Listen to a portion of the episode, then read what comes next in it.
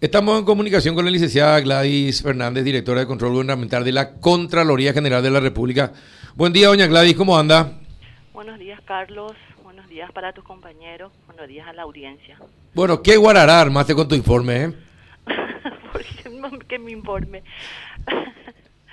¿Cuál informe? Porque tenemos más de 6.000 informes a esta altura emitidos con la administración del doctor Camilo Benítez.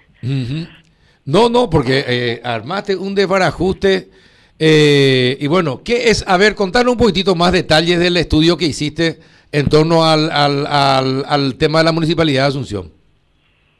No, el tema de la Municipalidad de Asunción, el Contralor eh, emitió una nota solicitando informes y documentos que guardan relación a la eh, transferencia eh, por adquisición, adquisiciones varias, ¿verdad? Del, invocando la ley de emergencia. Entonces, en ese sentido, se solicitó documentos y información de, de seis adquisiciones específicamente. Son 24 ítems. Y bueno, el viernes pasado venció esa el plazo que se le otorgó a la municipalidad. El, entonces, el actual intendente, señor Ojeda, presentó una nota solicitando una prórroga y un bibliorato que contiene algunos documentos que están siendo revisados en este momento por mis compañeros de la Dirección de Control de Contrataciones Públicas. Mm. Pero hay que recordar también, don Carlos, que hay, está en vigencia la resolución 208 del que, que ya se emitió el, el 1 de abril del 2020, porque como recordarás, la Contraloría en tiempo real acompañó la verificación, el control del uso de los fondos de la ley de emergencia. Entonces, el, eh, si bien es cierto que la cuarentena el, se decretó, creo que fue el 12 de marzo, un poco después salió la ley de emergencia inmediatamente el Contralor emitió una resolución por la cual reglamentaba las eh, los artículos 42 al 45 de esa ley. Y en uno de sus artículos establece la obligatoriedad de la presentación de la rendición de cuentas.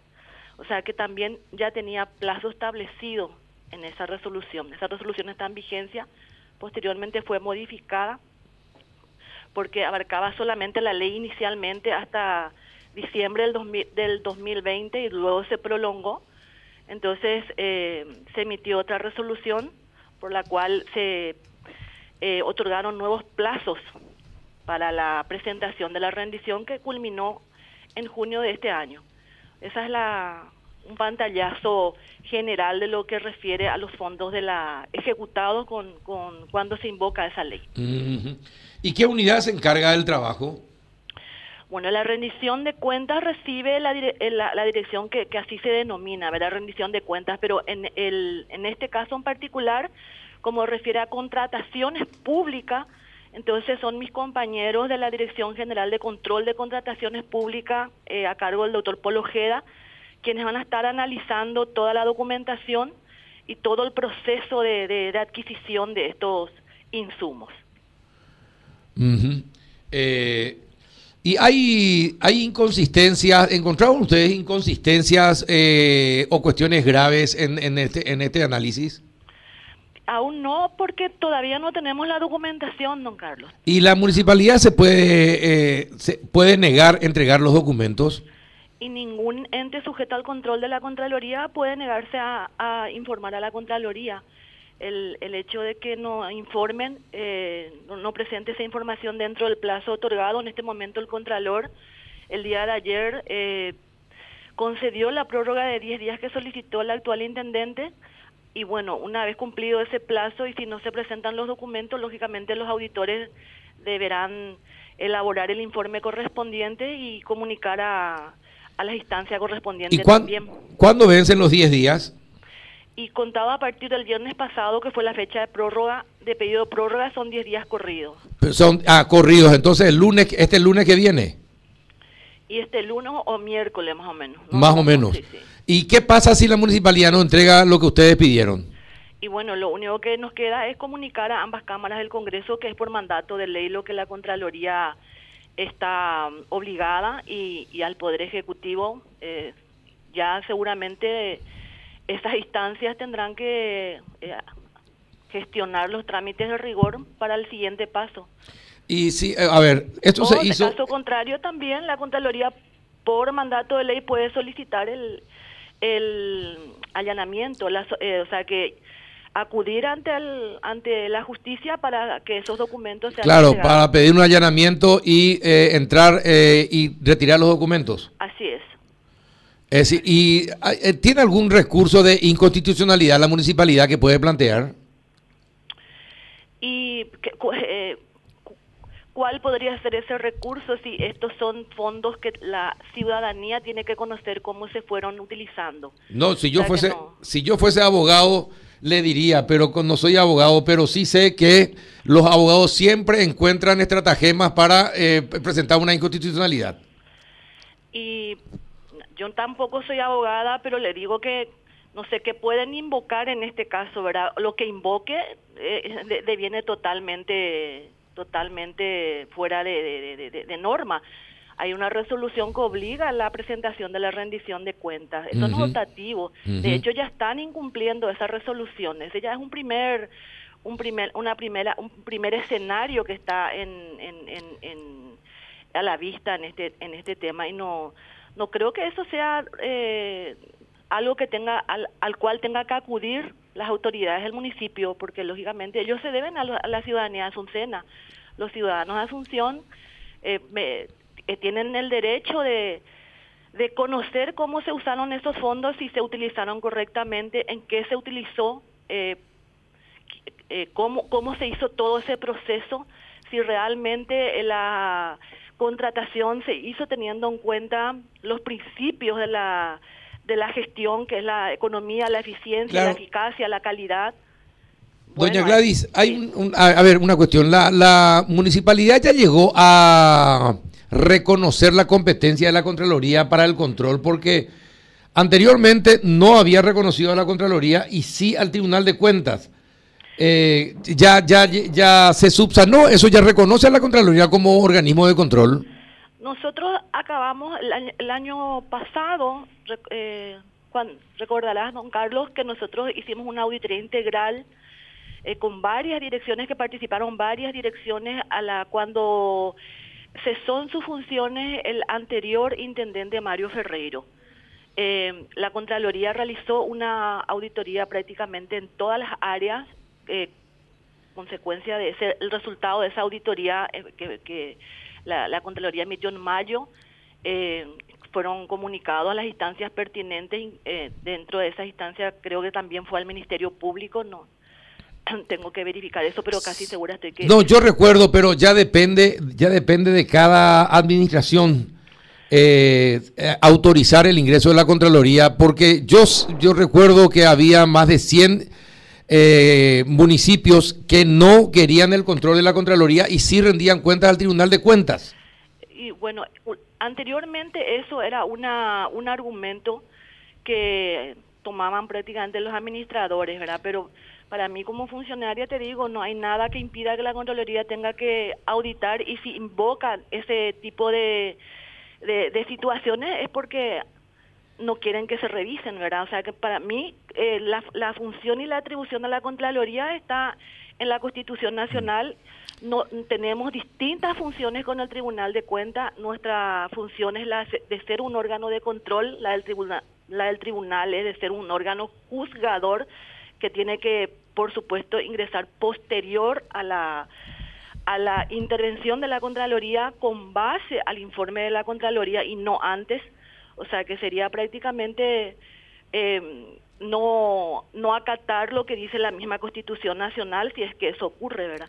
Claro, pero no me extrañaría tampoco. Claro, no, ah, yo recuerdo, y esto porque muchas veces nos quedábamos con el tema de que eh, no rendían a la Contraloría, sino al Tribunal de Cuentas. Sí, algunas, eh, algunos recursos que iniciaron algunos municipios con respecto a algunos ejercicios. Exacto. ¿Te acuerdas? Exacto. Y dónde se le Ciudad favorece. Del este tampoco permitía. ¿te Ciudad del Este y no Zacarías. más claro, pero así de buenas a primeras no, no se requiere ningún reconocimiento de competencia porque está establecido. Ahora, si la municipalidad. Pero hay fallos constitucionales, pues ahí está la corte, pues permitió eso. Sí, pero. La corte permitió a muchos municipios, por eso te digo, si no tiene algún ¿cuál, pero ¿cuál es el efecto de una resolución de la Corte? Es interparte, no es erga omne. O sea, cada municipio después tendría que recurrir a lo mismo si es que quiere verse beneficiado. No, no, yo te hablo de la municipalidad de Asunción, pero que tiene ese, ese recurso. No, pero no necesita hacer un reconocimiento de competencia de la Contraloría porque eso está establecido así.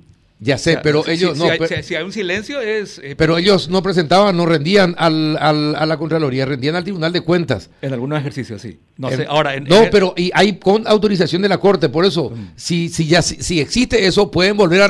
Lo que estoy viendo nomás son las posibilidades que tiene la municipalidad oh, para no presentarle la, la, documentación a la Contraloría. claro, está bien. a eso nomás, a eso nomás me refiero. por las que no está haciendo. ¿Usted recuerda, doña Gladys, esa situación que se daba con muchos municipios? Totalmente, y era otro escenario también, la, el el nuestro, ¿verdad?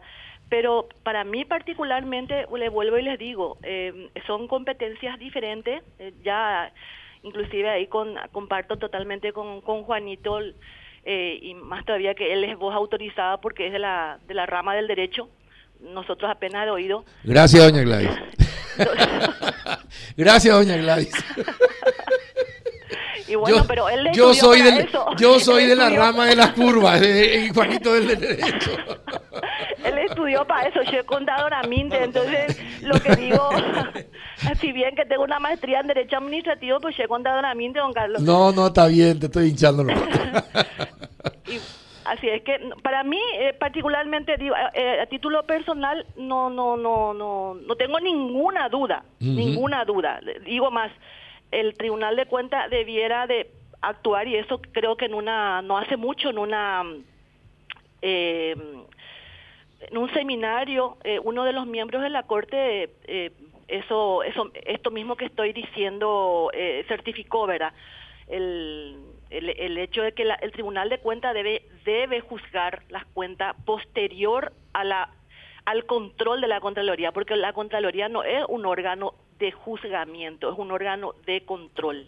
esa es la, esa es la atribución que tenemos que muchas veces también se confunde un poquitito porque eh, cuando la ciudadanía quiere ver resultados de que o, dicen eh, terminan en el OPAREI, la Contraloría hizo su trabajo de, de, informar a las instancias a las instancias pertinentes. Hasta ahí llega su función.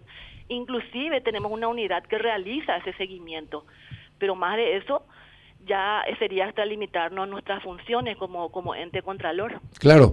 Eh, y bueno, vamos a ver qué pasa. Yo creo que van a recurrir a, algunos recursos más que, que tendrían. El, el, responsable es el no es el actual intendente. El responsable es el intendente durante, durante cuya gestión eh, se, se cometieron irregularidades, doña Gladys. Yo no puedo decir que se cometieron irregularidades. Lo que yo puedo decir que estamos solicitando documentos para verificar si el, proceso de, contratación y ejecución de, esa contratación se hizo conforme a las normas legales en vigencia. Y el periodo es diciembre, em, de enero a diciembre 2020 y enero 2021. O sea que eh, son 13 meses lo que estamos solicitando que corresponde a la gestión del señor Rodríguez. Bien. Eh, ¿Se entiende, verdad? Perfecto. Perfecto. Es más, entiendo, interpreto también lo que decían del tema de las responsabilidades. La responsabilidad de la provisión de información ahora es del actual intendente. Eh, eso es obvio, ¿verdad? Exacto. Ahora, de lo que resultare de, de los análisis de esos documentos, sí, el administrador de ese momento. De ese momento. Está clarito. Perfecto. Gracias, Juanito. Estoy aprendiendo contigo. bueno. Yo, don Carlos, yo también quiero hacer énfasis que nosotros no hacemos la auditoría a las personas. La Contraloría realiza su actividad de control a la institución, independientemente de quién esté al frente de la institución. Perfecto. Es muy importante porque eh, muchas veces, inclusive nosotros por por por mero mero, ¿cómo que se dice? Eh, procedimiento enviamos los la solicitud de descargo a los funcionarios salientes, pero nosotros realmente con la respuesta que brinda la institución eh, ya podemos cerrar el procedimiento porque no hacemos a las personas, hacemos a las entidades, independientemente de quién esté al frente. Eh, perfecto. Muy bien, doña Gladys, muchísimas gracias por tu tiempo. Siempre un placer charlar contigo. Gracias a usted y gracias por darnos el espacio de hacer conocer nuestro trabajo, don Carlos. Muchas gracias. Gladys Fernández, directora de Control Gubernamental de la Contraloría.